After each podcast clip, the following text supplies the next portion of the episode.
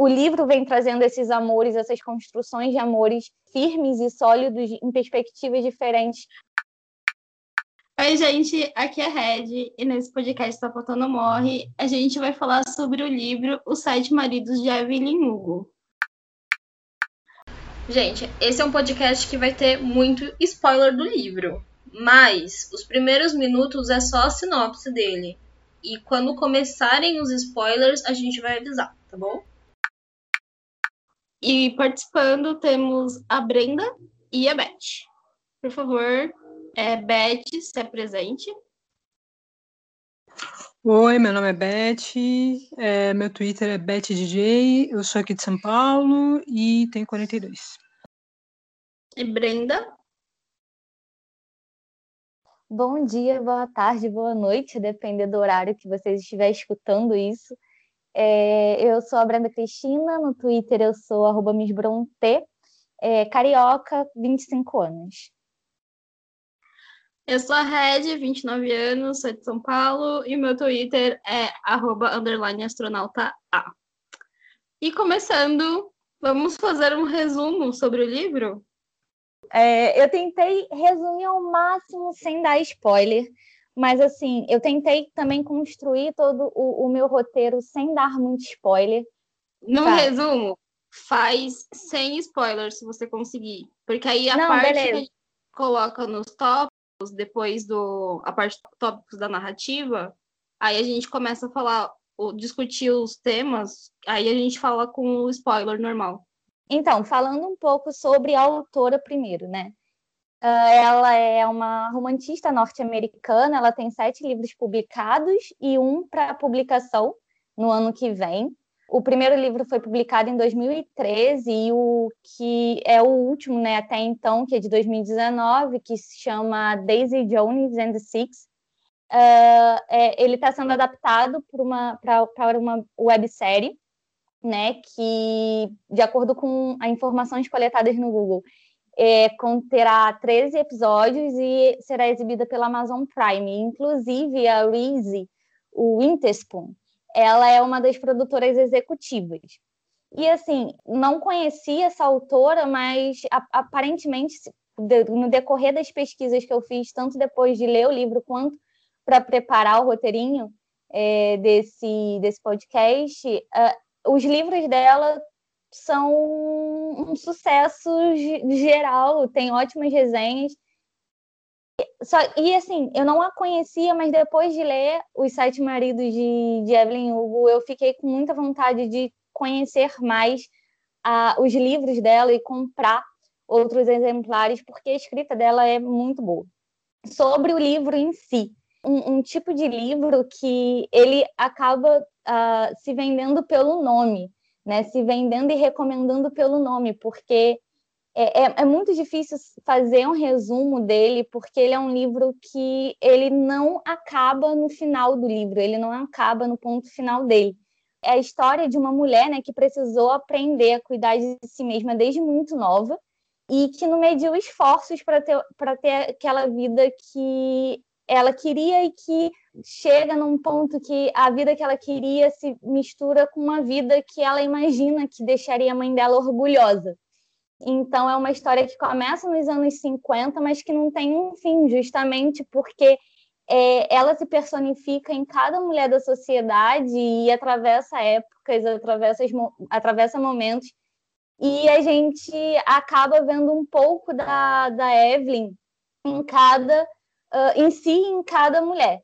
E eu acho que isso é o que torna o livro tão especial também. Então, é um livro de uma história de uma mulher que ela é, enquanto ela é várias, ela se descobre única, se descobre especial e vai descobrindo a sua força através de momentos da, da sua vida que às vezes ela é obrigada a viver, outras ela tenta arcar com as consequências daquilo que, que ela fez mas é basicamente isso. Não sei se eu consegui resumir bem, mas foi o resumo que eu pensei sem dar muito spoiler. Ótimo, perfeito. É, Beth, você chegou a ler outro, outro livro da autora? Eu não cheguei a ler, na verdade, eu não conhecia a autora. Eu fiquei sabendo do livro por você, né? Quando você comentou no Twitter.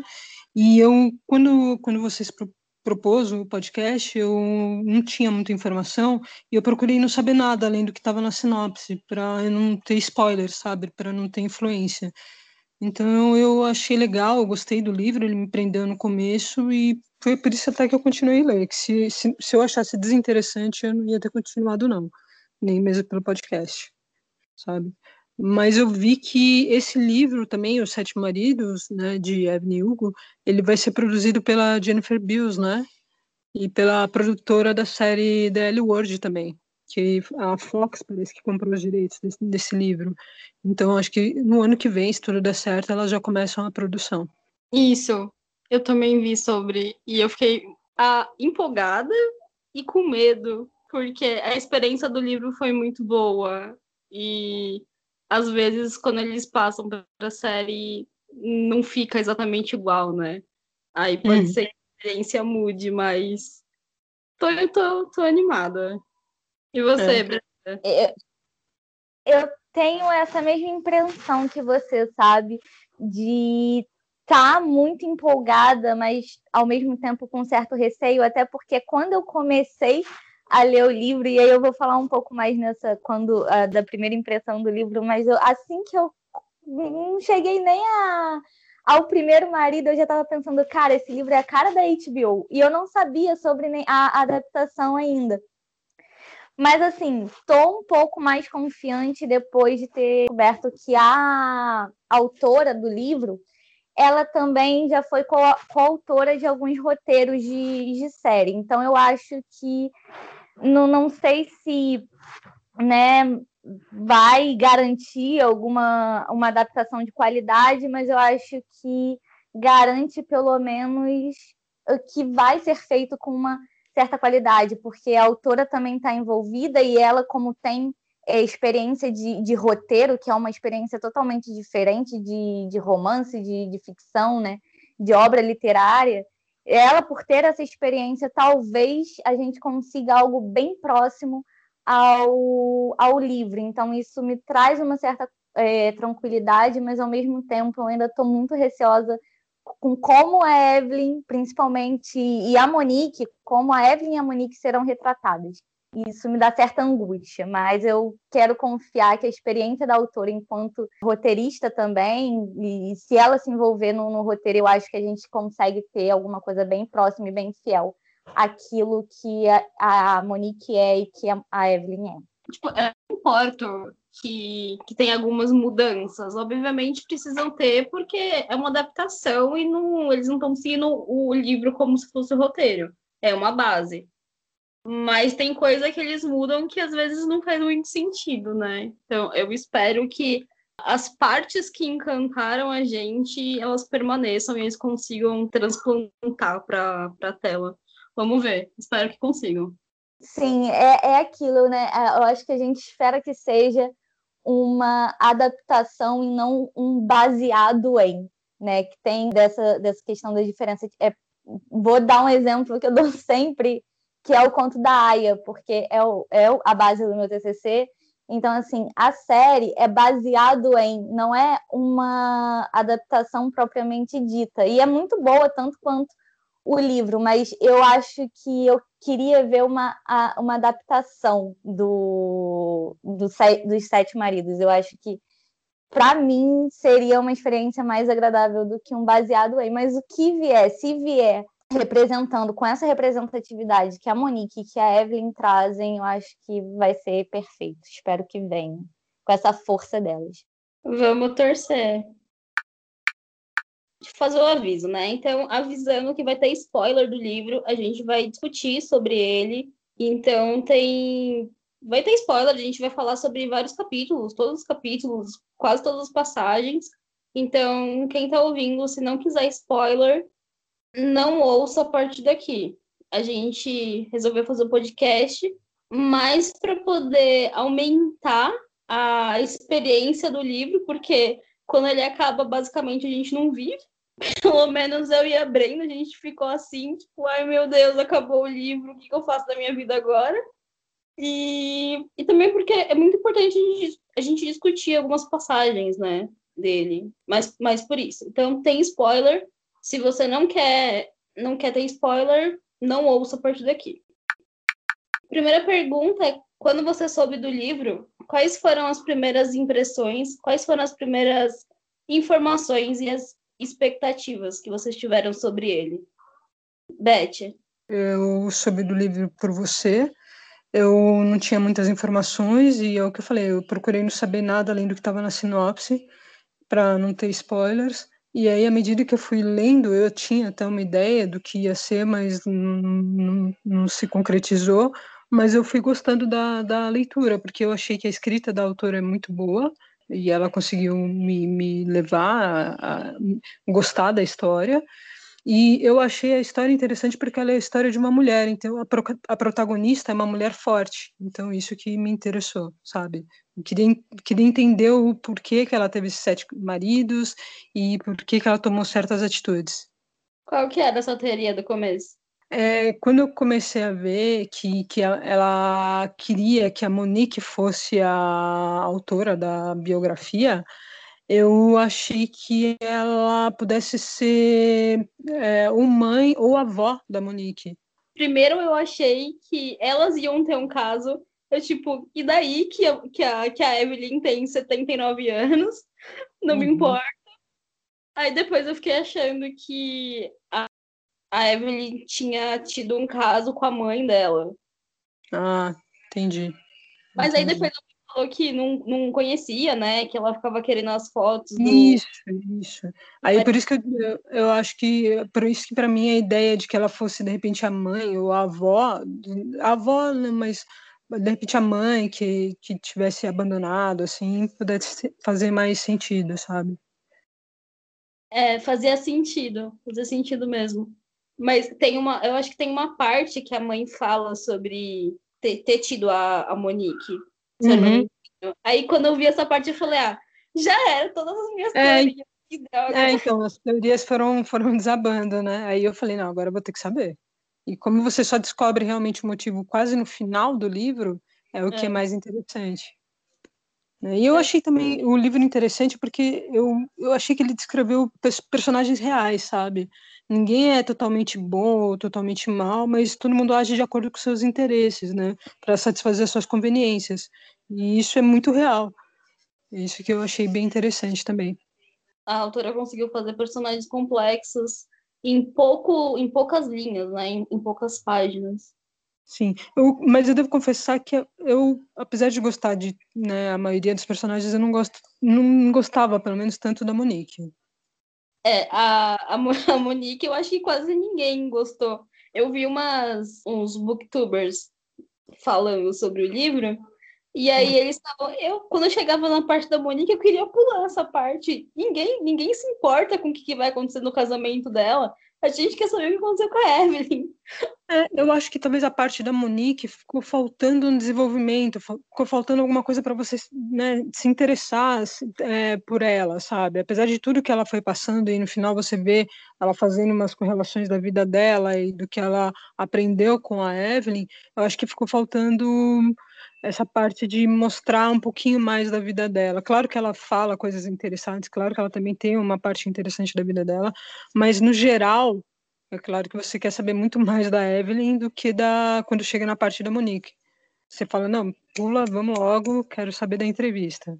É, é porque eu acho que quando eles começam a falar sobre a Evelyn, você já tem um encanto por ela. E sobre a Monique a gente não tem encanto nenhum. Então, acho que isso que gera um desinteresse. A própria narrativa leva a gente a, a pensar dessa forma. Mas será que isso foi uma coisa proposital da autora? Alguém chegou a ler alguma entrevista dela falando sobre esse livro? Ou não? Ela realmente não queria se aprofundar na Monique, ela era só uma personagem, digamos assim, secundária para contar a história da Evelyn.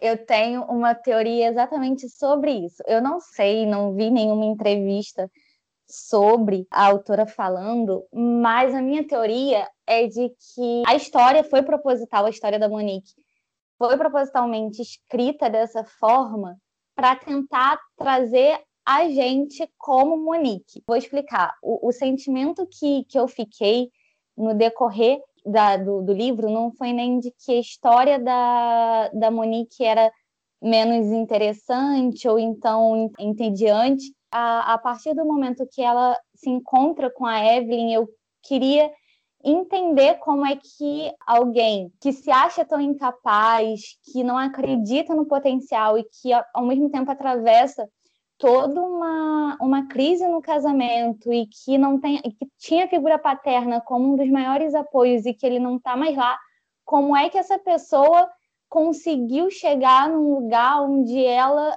vai entrevistar e não só entrevistar, como ela era a única escolha de uma das maiores musas do cinema, por que isso, né? O que que leva ela a ser essa única escolha? E eu, a, a, eu fiquei interessada em, em caçar na, na, narrativa da Monique onde que a, a Evelyn se, se encaixava nela, como é que seria a influência de ter uma representante tão forte na, na sua vida, ainda que por meio de uma escuta, que você está ali como, a princípio, um sujeito deslocado, como é que, escutando a história do outro por completo, da voz do outro, como é que isso interfere na sua vida pessoal? E aí eu acho que é justamente essa lacuna deixada na história da Monique, é justamente para você preencher com aquilo seu, porque chegou num determinado momento do livro que eu me senti junto e confundida com a Monique. Chegou no momento do livro em que eu me via enquanto a Monique entrevistando a, a Evelyn. Então, acaba que a vida da Monique, as ações da, da Monique no antes e depois de Evelyn, antes, durante e depois Evelyn Hugo, foi a vida da Brenda antes, durante e depois Evelyn Hugo também. Não, não posso falar com certeza porque eu não vi nenhuma entrevista da autora com relação a isso, mas eu acho que essa lacuna, é, esse vazio, esse aparente vazio na história da Monique é justamente para ser preenchido um pouco com a sua percepção sobre a história da Evelyn, como a história da Evelyn interfere em você. E aí você consegue ver em que sentido, em que momento a história da Evelyn interfere na Monique, que começa como uma pessoa que abaixa a cabeça para tudo e pede desculpa, e se alguém der um tapa nela, ela vai chegar, ah, desculpa porque você me bateu, porque eu fiz você me bater, até uma pessoa que vai lá e peita a chefe fala, e peita a chefe, e não só a chefe, peita a Evelyn também e fala, ou é do meu jeito ou não é essa lacuna que você preenche com você e, e, e que te dá um pouco da, da Monique também. Eu acho, a minha teoria é essa. É, ela se mostra apática, né, no, no começo, ela não tem tanta importância assim no trabalho, ela parece nem gostar tanto do trabalho que faz, e depois ela vai amadurecendo. Calmaria, essa impressão de, de tranquilidade, de monotonidade também, na história da Monique, é justamente o que dá a liga para a gente se fundir a história da Monique e a gente se ver naquela saleta como se a Evelyn estivesse contando a história para a gente, como se a gente tivesse escrevendo ou tivesse algum poder de, de decisão, um poder de julgamento, um poder de escrita sobre essa história e, consequentemente, sobre a nossa também. Eu achei que eu, eu acho que essa lacuna, essa escrita mais branda, mais é, monótona na parte da Monique é justamente o que dá essa liga. É, são o, o, os contrários, sabe? São os pesos contrários. Mas mesmo assim, não, não torna a Monique mais interessante.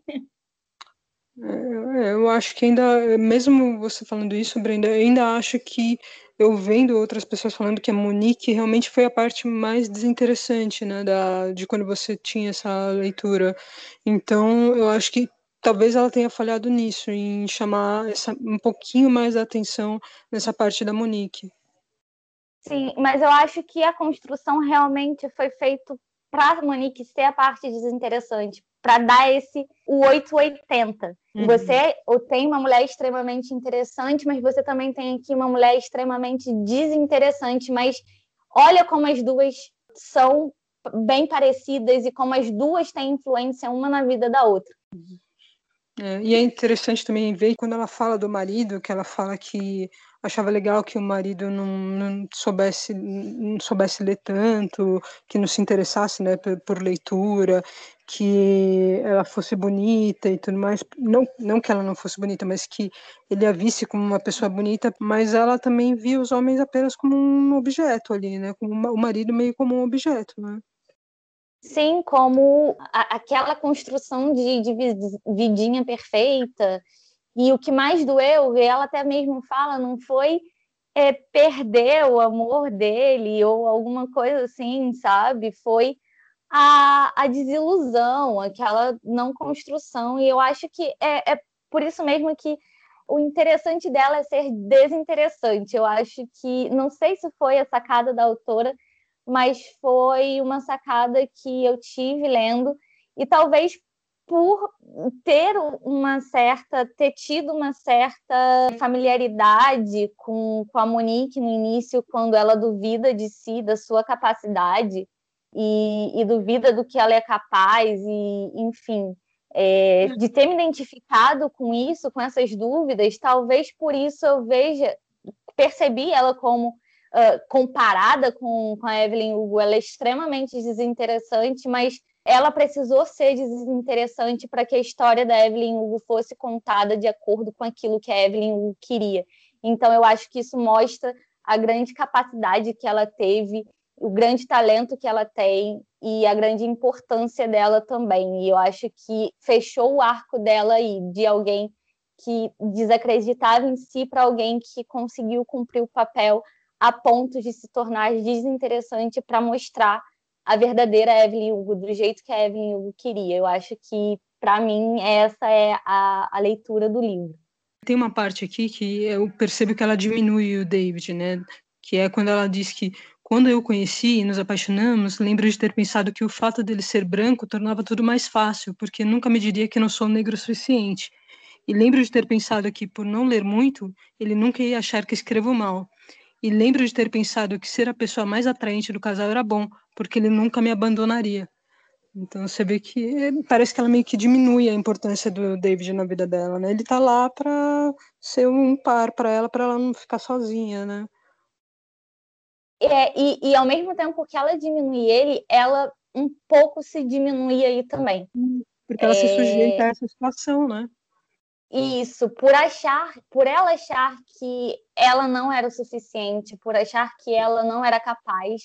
Então, uhum. ter alguém que a visão dela é supostamente não vá notar essas falhas, dá um, traz um, uma questão do porto seguro para ela também. Então, ao mesmo tempo que ela via o David como alguém menor, ou então como alguém que não estava naquele patamar ideal dela, ao mesmo tempo isso era bom porque ela as questões que ela se diminuía em si não iam ficar tão aparentes. Então, ela no diminuir do dele se diminuía.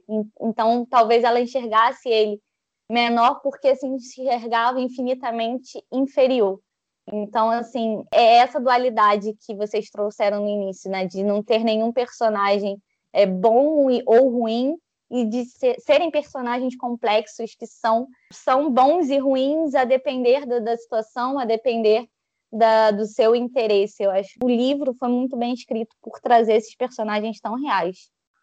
Não, e sabe o que é mais legal? Que a gente falou que a Monique, né, tipo, ah, a Monique é desinteressante e não sei o quê, mas a gente está discutindo meia hora sobre a Monique. Sim, exatamente. Para ver como se, se vale da, da questão de não é que ela seja desinteressante, ela se passou enquanto desinteressante para que a gente se interessasse pela Evelyn de fato e não pela Evelyn que começa o livro num artigo, né?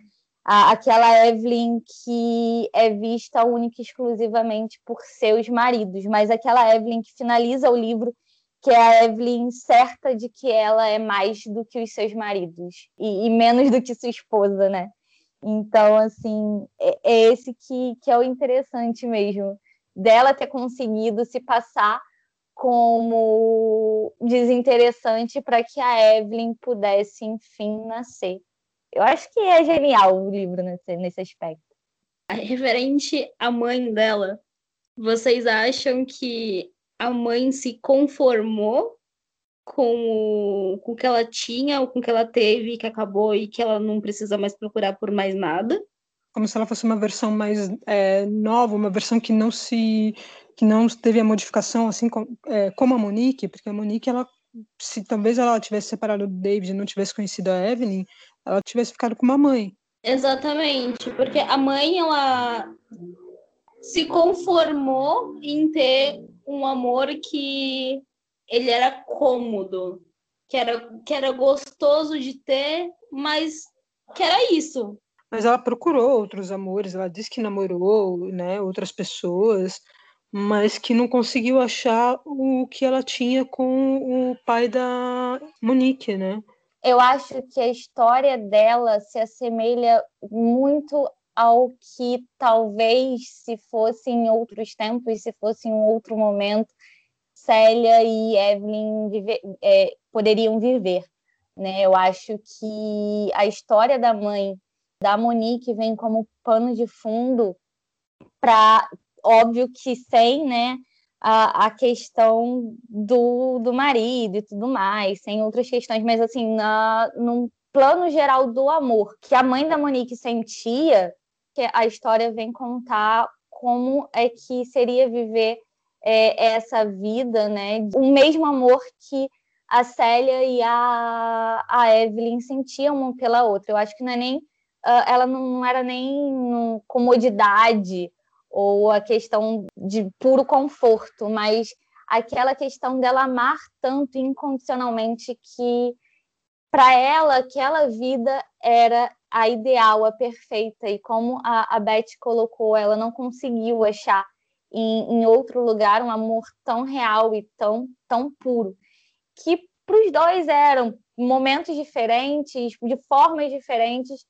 mas que eu acho que não configuram uma comodidade ou puro conforto ou né, algo do tipo. Eu acho que ela viveu de verdade é, aquele amor, ela sentiu de verdade aquele amor e ela não consegue sentir por outra pessoa, assim como a Evelyn também. A questão do amor verdadeiro, e aí o, o livro vem trazendo esse amor verdadeiro em diferentes aspectos em, em diferentes sentidos também. Eu acho que a história da mãe da Monique é mais um complemento de como o amor verdadeiro pode se manifestar e como ele nem sempre é ideal para o olho do outro, mas para quem está sentindo, ele é o suprassumo do ideal, é aquilo e ninguém tira e ninguém pode dizer o contrário. E aí, quem está de fora vê assim e tem uma certa resistência, tem uma certa, ué, mas por quê, sabe? Então não era verdadeiro para quem estava vivendo era, só, eles só viviam amores diferentes. E o livro vem trazendo esses amores, essas construções de amores firmes e sólidos em perspectivas diferentes que, ora, te aproximam, ora, te repelem, mas que mostra que eles estão sempre lá firmes de uma forma ou de outra. Eu acho também que é, é nesse sentido a mãe da, da Monique. Resumindo essa parte, só para ver se ficou claro vocês acreditam que o amor sem paixão que, a, que elas se referiram, referente ao casamento da mãe com o pai da, da Monique, era um amor suficiente? Era o, o tipo de amor que naquele, naquele casal era suficiente, que eles não precisavam de mais nada. É isso? Isso. Sim, sim, basicamente sim. Eu acho que eles viviam amores diferentes um pelo outro, mas que para eles funcionava, para eles esse arranjo casava e esse arranjo funcionou em certa medida. Eu acho que basicamente isso. E sobre a teoria do, do início que eu não, não, não falei a, a minha sobre a teoria da história, eu uhum. consegui acertar metade dela, porque eu imaginei que a Evelyn tivesse envolvida na morte do pai. Não foi da, da forma que eu imaginei, né? A, o desenvolver, mas eu, eu, sabia que tinha alguma coisa, que ela estava presente alguma coisa. Eu imaginei que o pai da Monique tenha é, era uma das pessoas envolvidas em esconder o segredo da, da Evelyn e que numa dessas escondidas, por assim dizer, entre mil aspas, é, acabou que ele perdeu a vida né, nisso. E aí, enfim, não deixa de ser, mas foi de uma forma diferente. Eu quase acertei a, a teoria, mas é, foi muito bom descobrir o desenrolar da, da, da teoria também. Eu acho que quando tudo se desenrola, você para e pensa, nossa, como é que pequenas ações, né, como é que pequenos momentos e como é que a nossa vida se entrelaça tanto assim. Próximo tópico. Fazer um resumo da personalidade da, da Evelyn Hugo e a gente já emenda com a parte da evolução dela no começo, do meio, do fim do livro. Olha, pelo, pela entrevista que eu vi que a autora deu, eu vi que ela se baseou na biografia da Ava Gardner, na atriz Rita Hayward e na atriz Elizabeth Taylor, para conseguir formar essa personalidade da Evelyn Hugo, né? Então, principalmente com relação a utilizar a Rita Hayward, ela utilizou essa questão de ascendência espanhola, irlandesa, e o fato da Rita ter começado como dançarina de cabaré, assim como a mãe da Evelyn. Também tem uma parte do filme da Rita, o Gilda, que é um dos filmes mais famosos, famosos da, dela, que ela diz que a maioria dos homens se apaixona por Gilda, mas acorda comigo. Que é mais ou menos o que a Evelyn diz em um momento quando ela se casa com o produtor francês, né? Eu não lembro exatamente a frase que ela fala, mas é mais ou menos isso. Ele, ele dorme, ele dorme com a. Esqueci o nome da personagem que ela faz naquele filme francês que ela diz que ele sonha com ela, né? Ele sonha que ele vai estar sempre com aquela personagem, quando na verdade ele ele está com a Evelyn Hugo, né? Um, que mais também? Com relação a Elizabeth Taylor, eu acho que é pelo fato dela ter tido oito casamentos e que ela também morreu com 79 anos, né? E eu acho que é mais ou menos isso que, que eu lembro, assim. Eu acho que o interessante da Evelyn é que ela é uma personagem que foi bem desenvolvida. Acho que acho que ela, eu acredito que ela é a personagem mais bem desenvolvida em todo o livro, né? Ela se mostra uma pessoa determinada, uma pessoa que agia de acordo com o que lhe era conveniente, é uma pessoa que fez escolhas duvidosas, mas que fez o que fez para sobreviver na sua época, né? Assim como muita gente também faz hoje em dia e a gente tem mais acesso, a gente questiona, mas cada um vive com a sua consciência. É interessante, Beth, você trazer isso, porque eu não tinha essa informação, mas eu pensei muito, desde a da primeira vez que eu li o livro, eu pensei muito na Elizabeth Taylor, porque, e não, não foi nem a, a, no início por causa da personalidade da, das duas, mas por, justamente pela Elizabeth Taylor, na verdade, ela teve sete maridos, né? Ela teve oito casamentos, mas ela se casou com um, um mesmo homem duas vezes, mas ela, ela, então ela teve sete maridos. E ela também fez, uh, se eu não me engano, uma adaptação de Little Woman. Né? No livro foi 59, eu não sei se a adaptação da Elizabeth Taylor foi de 59 ou se foi de 49 por isso, eu lembrei muito da, da Elizabeth Taylor. Tem um, um post no New York Tribune sobre a, a, o leilão, e aí vão falando sobre o vestido verde. Tem uma foto da, da Elizabeth Taylor com o vestido verde que é, a, a imagem da Elizabeth Taylor pairou na minha cabeça e eu sequer sabia disso. Então, eu acho bem interessante. Eu vou até reler o livro para poder ter com essa informação mas para mim essa questão da Elizabeth Taylor teve bem presente. Mas assim, sobre a Evelyn Hugo, eu, eu, me lembrei muito quando teve aquele meme da profissão da Adriana Esteves ser Adriana Esteves, a personalidade da Evelyn Hugo é a Evelyn Hugo, porque ela é única.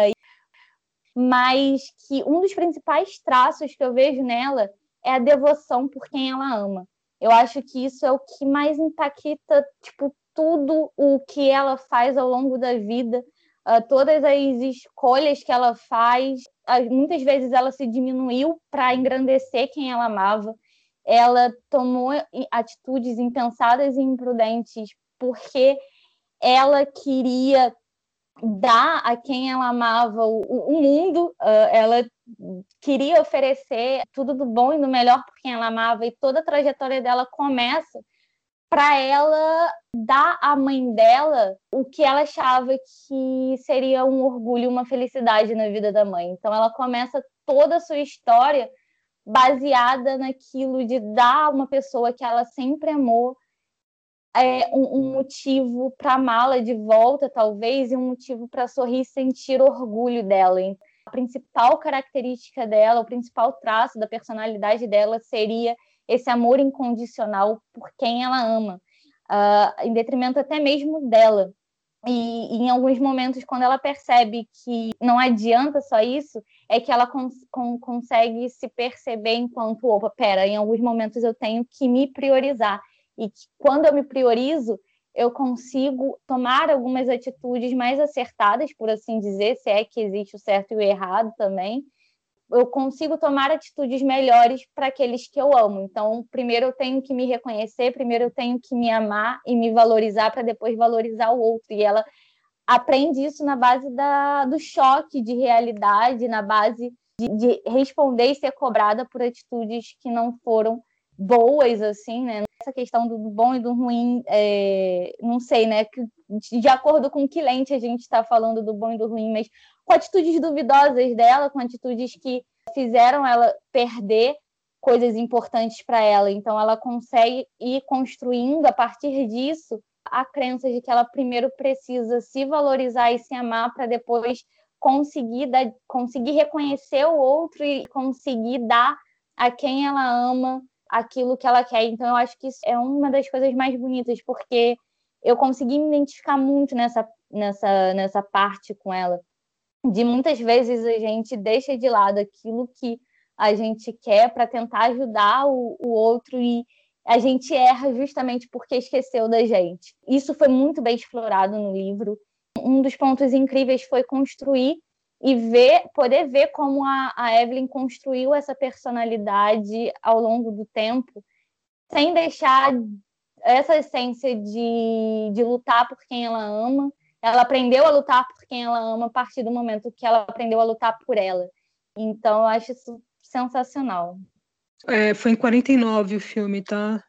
Adoráveis Mulheres, da Elizabeth Taylor.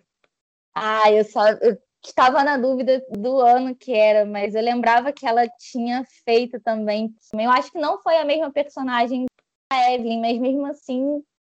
Desculpa, só para avisar, ela fez a Amy, o papel da Amy nessa versão. Eu vou, eu vou até reler para poder ter esse gostinho de imaginar de fato a, a Elizabeth Taylor sem nenhuma, entre aspas, culpa, né? Falando em culpa, quando que vocês acham que a, que a Evelyn começou a se desvencilhar da culpa que ela carregava por acreditar nas coisas que os homens diziam a ela? Tá, quando ela começou a se desvencilhar, né, da culpa todos nós, eu acho que a gente carrega um pouco de culpa e marca também do que a gente do, do que nos dizem. Eu acho que isso é outro ponto de que a gente se aproxima muito e que torna essa personagem tão real para gente. E aí eu acho que ela começa a, a despertar na, no momento em que ela se vê na lua de mel com o penúltimo, eu acho que ele é o penúltimo marido, o, o francês, e, e, que ela cai em si a ficha dela de que ele tinha uma projeção dela e aí que os outros também tinham uma projeção, mas que ela é além disso. Ela começa a notar isso uh, nesse momento, mas que e ela vai percebendo que ela também notou em outros, mas escolheu ignorar e né, só que nessa cena, quando ela tá lá, que ele tá dormindo e que ela tá olhando, imaginando isso, eu consegui sentir a ficha dela caindo. Ali ela começou a se libertar um pouco, mas ela demorou um pouco mais, eu acho, para se tornar de fato uma pessoa livre. Mas ali eu acho que foi o momento que a ficha dela caiu, ela falou: opa, pera, eu não tenho que carregar a culpa pelo que os outros idealizam de mim ou pelo que os outros falam de mim, porque eu sou uma pessoa completamente diferente. E agora eu sei quem eu sou, eu sei quem eu quero ter ao meu lado e eu vou lutar por isso. Eu acho que foi naquele momento da lua de mel que a ficha dela cai. Sim, por isso que eu até fiz essa comparação com uma frase da Rita Hayworth, porque é o que ela diz: a maioria dos homens se apaixona por Gilda, mas acorda comigo. Né? E é mais ou menos o que ela sentiu quando ela passou a lua de mel com o sexto marido francês, né? Porque ele tinha aquela idealização da, da personagem, mas quando ele casou, ele, ela percebeu que não era bem isso, né? Que ele estava idealizando uma pessoa e ela não era aquilo, e ela não queria mais viver nessa máscara, né? É muito da percepção que eu tive também. É, e o que ela fala no final, do, não sei se a gente já pode falar, mas é o que ela fala no final do livro, quando a, a Monique pergunta, né, se a, o fato dela ser sempre relacionada aos sete casamentos não a incomoda. E ela fala que não, porque eles eram só maridos, e ela é a Evelyn Hugo. Exato, exatamente. Eu acho que aí é todo o ápice, sabe?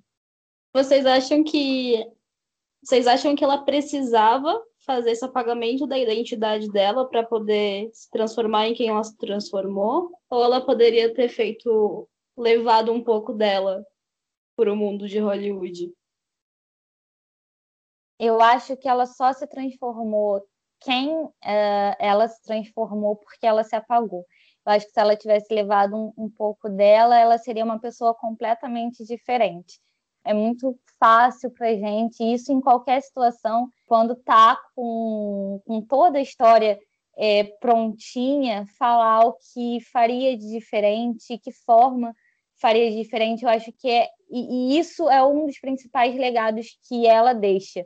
Embora uma personagem é, literária, e eu defendo agora o poder da literatura sobre a, a nossa vida, entre aspas, real, como um livro bem escrito e, e, e, literário de fato, que se propõe a ser uma obra de literatura e não uma obra de entretenimento, ele é capaz de deixar para a gente um legado, porque a gente consegue aprender com os erros e acertos que a Evelyn uh, muda, de tipo, ah, eu não faria desse jeito, eu não seguiria por esse caminho, mas ela precisou fazer isso, assim como a gente precisou fazer determinadas coisas que talvez hoje a gente não fizesse, mas aí a gente passa a refletir, mas se eu não fizesse, eu não seria quem eu sou hoje para não fazer.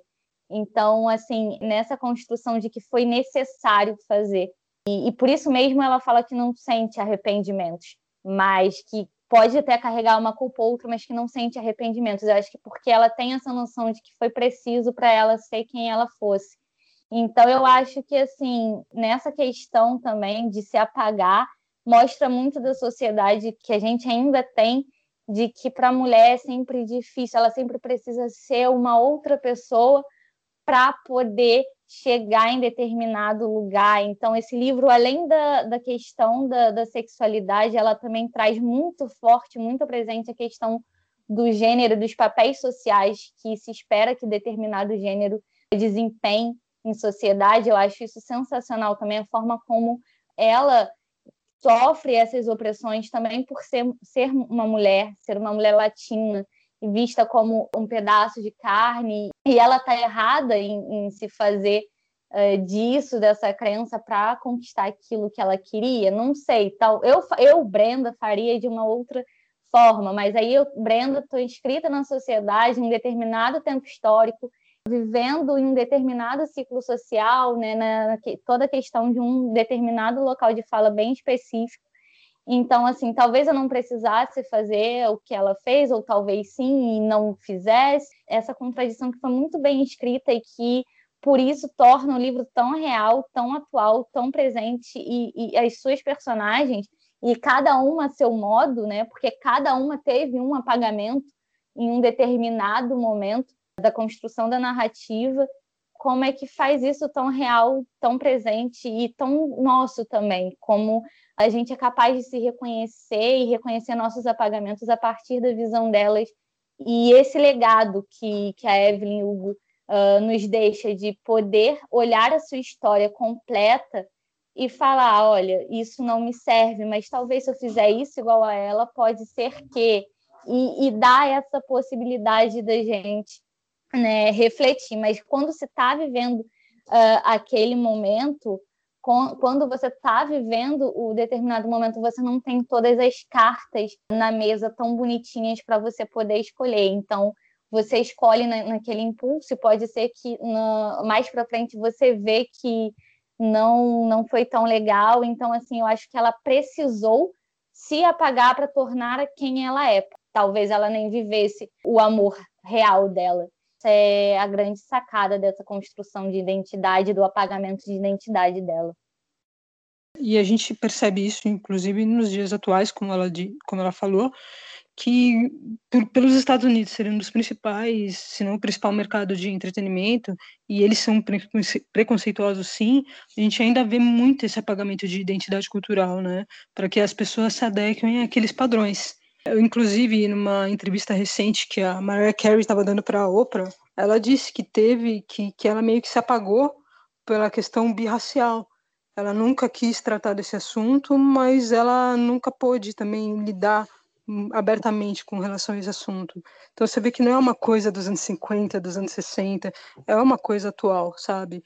E é uma coisa que a gente às vezes não percebe, mas está aí presente em pessoas que a gente jamais imaginava que sofriam esse caso, como por exemplo a própria Mariah Carey falou, né? Todo mundo me achava feliz, achava que eu estava de boas, mas não, eu estava sofrendo ali naquele meio. Eu tinha que me adequar àquele meio, senão eu jamais conseguiria ser essa artista que eu sou hoje. E eu acho, Brenda, Sim, que apesar verdade. de tudo, é, eu acho que é um dos poucos arrependimentos, mesmo que não de forma intencional, mas foi interessante perceber que eu acho que esse é um dos poucos arrependimentos da Evelyn, sabe? Dela não ter Sim. conseguido mostrar essa identidade, porque ela mesma disse que depois se arrepende, porque ela acabou, de certa forma, cortando os laços que ela ainda tinha com o pai, por conta dessa é, nacionalidade cubana, mas também ela se afastou da mãe. E é pela mãe que ela estava fazendo tudo aquilo, né? Até certo ponto.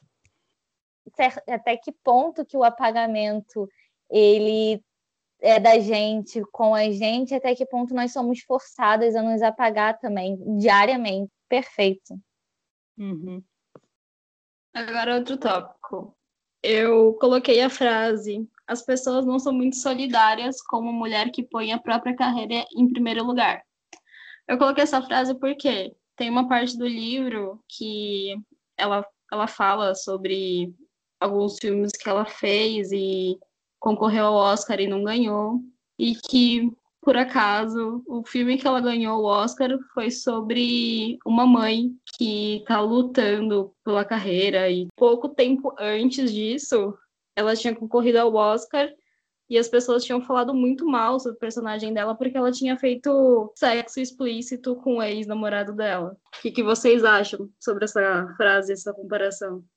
E não só por isso também, ela, era constant... ela foi constantemente, durante o segundo marido, criticada por colocar a carreira dela em primeiro lugar e não dar um bebê para ele. Tem essa ou... outra contradição né, em se ganhar o, Oscar o, o livro é repleto de frases memoráveis, né, que levantam a discussão. E essa, ela é, ganha ainda mais peso porque ela é extremamente atual, especialmente nesse momento que a gente vive de valores morais, morais baseados em uma determinada ideologia, uma, uma determinada concepção, papéis sociais, né? de gênero. E essa frase ela também pode ser dita de, de uma forma né, que a gente conhece que é o bela recatada do lar. Então se valoriza essa mulher bela recatada do lar que não não tem espaço na vida dessa mulher para uma carreira. E eu acho que é o que torna ela ainda mais impactante essa frase ela poderia ser resumida também na, em várias passagens assim ainda que indiretamente, mas te permite refletir assim a frase, se a frase fosse as pessoas não são muito solidárias com mulheres que se põem, aí ela poderia ser resumida assim também, porque a Evelyn foi constantemente julgada por se pôr. E aí, ainda que fosse um, um se pôr numa identidade criada, né, a gente via como ela incomodava. E a Evelyn incomodava justamente não só por, por, por ela, pela ideia que ela levantava, principalmente na época da, da Evelyn, pela permissão, se é que a gente pode colocar assim, que ela dava às outras mulheres para serem livres, ainda que ela mesma não fosse tão livre quanto aparentava. Né? Então, assim, a, e ela até mesma fala, né, que as pessoas que, que a julgavam socialmente eram os mesmos que admiravam, desejavam em segredo. Então, esse, esse é outro ponto que a gente tem, que dialoga muito com a sociedade que a gente tem, desse falso moralismo, que hoje talvez seja até mais cruel por causa da, da escala que a internet consegue alcançar, né? Você tem uh, comentários extremamente ofensivos que você vai ver e a pessoa faz tudo diferente do que prega, inclusive tem, né, outras que questões outras que são tão julgáveis quanto aquilo que está julgando. Eu acho que essa frase é uma que a gente vive, principalmente quando se, se é mulher em uma sociedade como a nossa, que a gente vive diariamente. Ela serve como um pilar, ainda que de forma velada, ainda que disfarçada em discurso de ah, é para o seu bem, isso e aquilo. É, ela é um, um, um dos pilares de você empurrar a mulher de volta para um lugar entre aspas, do que, se, que essas pessoas, esse falso moralismo, ele impõe às mulheres. Então, eu acho que essa, essa frase diz muito. E quantas atrizes que a gente vê, que a gente divide uma época, que não são julgadas por não quererem um filho, ou que são julgadas por aceitarem determinado tipo de papel. Então, assim, assim, a gente vê variações dessa, dessa frase ainda hoje. Pessoas não são muito solidárias com uma mulher que se põe, seja se pôr em qualquer situação. Eu acho que é engraçado porque, né, em geral, você vê aquela pregação de busque a felicidade, busque a sua realização. É o que mais a gente vê que as pessoas ficam pregando, né? que as pessoas vão em busca da, do que as faz feliz.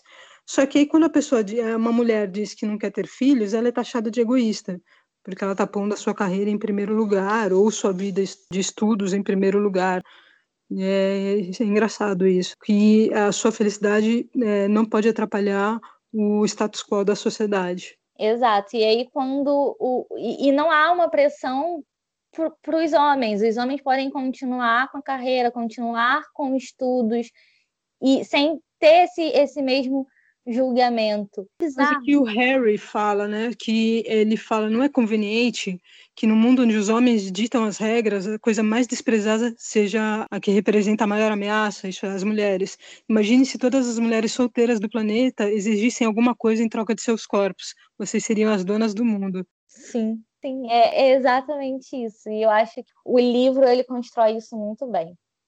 É bem legal. E é interessante que depois ele também se põe nessa posição e ele fala: Isso é a última coisa que esses cretinos, né, os que supostamente estão acima na sociedade, querem. É um mundo comandado por gente como eu e você.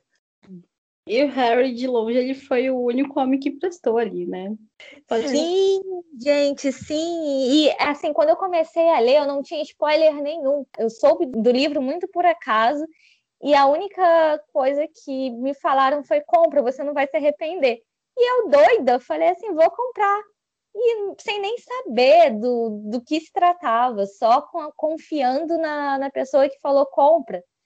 E aí eu comprei, e aí quando eu comecei ali, eu falei, nossa, mas por que, que ela e o Harry não se juntam logo? Seria perfeito.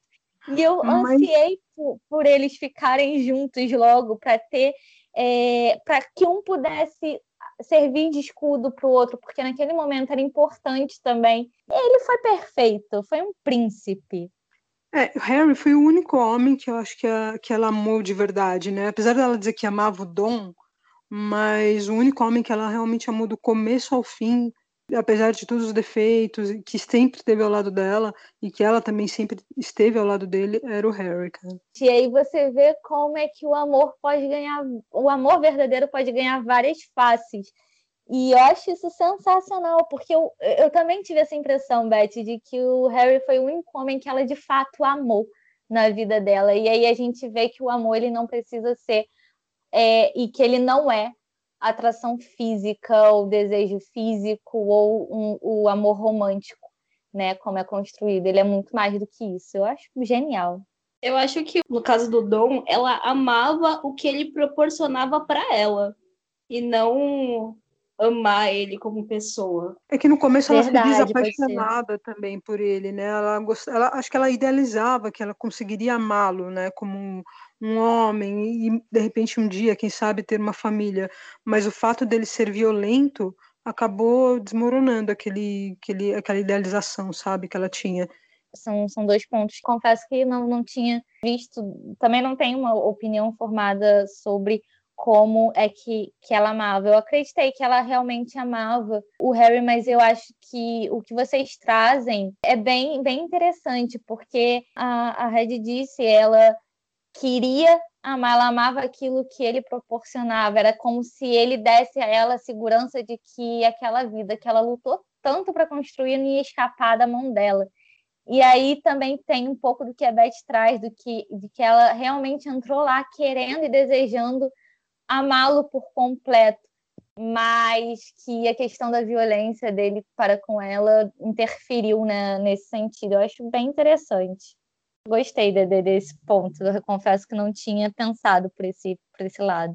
Nada impede de, dela realmente ter, ter amado ele, mas para mim, nesse ponto, eu acredito que não. É que eu acho que quando você deixa de admirar, ela deixou de admirá-lo, né? Ela tinha uma idealização e depois que ela começou a ver que ele não era aquela pessoa perfeita, deixou a admiração e aí você acaba, né, perdendo esse, esse amor também. Porque você vê que o Harry, ela tinha uma admiração pelo Harry. Sim, verdade. Verdade. Sim, é que, é que são casos diferentes. Referente aos maridos que ela casou porque ela quis ela queria ter uma relação com eles, tipo, o Dom e o. Não lembro o nome do francês. É, foram os únicos, né, que ela casou porque ela estava apaixonada por eles. Acho que era Max Girard, alguma coisa assim, no meu, meu francês. Não sei falar francês, mas acho que era isso. Isso. Ela perdeu a admiração por ele. Foi a mesma coisa. Perdeu o encanto porque ela viu que ele não gostava dela como pessoa, e sim como um ícone famoso. É, ele gostava dela como uma personagem que ele filmou naquele primeiro filme, né? Que eles hum. fizeram. Eu tava falando que os outros maridos, eles basicamente foram só passaportes para ela conseguir outra coisa. O francês e o Dom, além disso, ela era apaixonada por eles. Talvez ela realmente não tenha amado eles, mas ter tido vontade, como a Beth falou, de amá-los. Eu tenho confundido, confundido essa admiração que ela sentia com o amor, porque ela estava desesperadamente à procura disso. Porque, assim, quando a partir do momento que, que ela perde a admiração por eles, se separa, perde esse encanto, perde essa beleza idealizada. E aí ela acaba soltando eles. Então, de fato, talvez ela nunca tenha amado eles, porque quando o verdadeiro amor da vida dela fala barbaridades para ela, ainda assim ela não consegue deixar de amar. Então eu acho que ela só vivenciou o amor de fato uma vez e as outras duas foi uma intenção de sentir esse é, sentir alguma coisa, sentir o amor. E a partir do momento que ela perde essa admiração, que era mais um carinho do que do que outra coisa, essa oportunidade dela de construir um, um amor sólido por eles dois se desmorona. Que, pelo que vocês é, trouxeram, me veio isso, essa interpretação também na cabeça agora. Eu acho que ela pode realmente nunca ter amado eles, ter só levado essa admiração e uma vontade, um desejo, né, uma projeção daquilo do, do ideal. E quando ela viu que não era bem assim, tudo desconstruiu porque não ia se desconstruir se ela realmente os amasse, né? Pelo menos eu enxergo assim por causa desse exemplo, que quando ela escuta barbaridades da, da boca da, da pessoa que ela de fato amou, ela perdoa, e mesmo quando não perdoa, ela ainda sente, ela não consegue deixar para trás e deixar de lado aquilo que sente. Então, não sei, eu acho que veio isso aqui, segundo a, as reflexões que vocês tiveram a partir do, dos dois maridos do Dom e do Max. Só para avisar para quem está ouvindo, a gente não está falando que não existe a possibilidade de uma pessoa amar ao longo da vida mais de uma pessoa. É só que dentro das possibilidades, essa é uma delas. Sim, verdade. Importante falar isso também. E, e, também não é uma forma de invalidar a sexualidade dela que ela tanto lutou para construir. Pelo contrário, é só para falar, trazer esse peso de amores diferentes e amores que têm pesos diferentes também e que começam com bases diferentes. E eu acho que ela até mesmo fala que ela chegou a amar de uma forma idealizada eles, mas que em última instância era um amor, mas que amar verdadeiramente ela só, só amou uma vez. Não sei se numa das passagens também que do, durante o relacionamento dela com o Dom, ou mais para frente, eu não, não vou recordar, eu acho que ela fala essa questão de que ela viveu uma fase do amor, mas paixão ou alguma coisa assim, ela só foi descobrir depois e só descobriu uma vez. Então é, é, é bom enfatizar mesmo isso de que não é que querendo invalidar ou falar que uma pessoa não pode se apaixonar mais de uma vez ao longo da vida, mas um peso de amor diferente para cada pessoa. Eu acho que e, eu acho que quem lê tem um pouco dessa noção, porque é bem construído assim, e a própria Evelyn se coloca assim em alguns momentos, só para esse complemento também. Então, gente, essa foi a primeira parte. O podcast ele teve duas horas de gravação, então para não estender muito, eu dividi em duas partes. E, mas ainda posso essa semana a segunda parte, tá bom? E na semana que vem vai ter o, o podcast sobre o livro Armação para Lobos. E também tem algumas perguntas que a gente fez para a dona da editora Vira Letra, que é uma editora voltada só para público lésbico e bissexual. Na verdade, é uma editora que só publica livros de mulheres que ficam com mulheres. Então, mulheres trans, mulheres bi, é, mulher lésbica. E aí, na semana que vem tem essa entrevista. Já tá gravado, só falta editar e postar. Bom, espero que vocês tenham gostado dessa primeira parte e até o próximo, o próximo podcast. Ah, e como a gente prometeu, sempre no final de um podcast a gente vai fazer indicação de séries, filmes, novelas, desenhos que tenham finais felizes. Então segue minha indicação a série Citas, que eu tô legendando, inclusive, no, os vídeos que tô postando no Twitter. Fala sobre alguns núcleos, né? Eles, eles vão tendo vários encontros ao longo da, das duas temporadas que tem.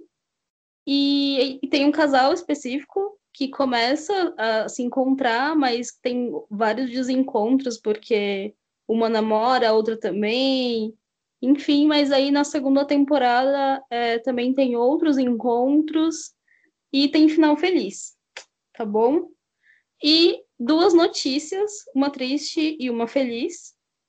A série Caçadoras de Recompensa foi cancelada pela Netflix, mas a notícia feliz é que a série Dixon já tem data de estreia para a segunda temporada, que vai ser no dia 8 de janeiro de 2021.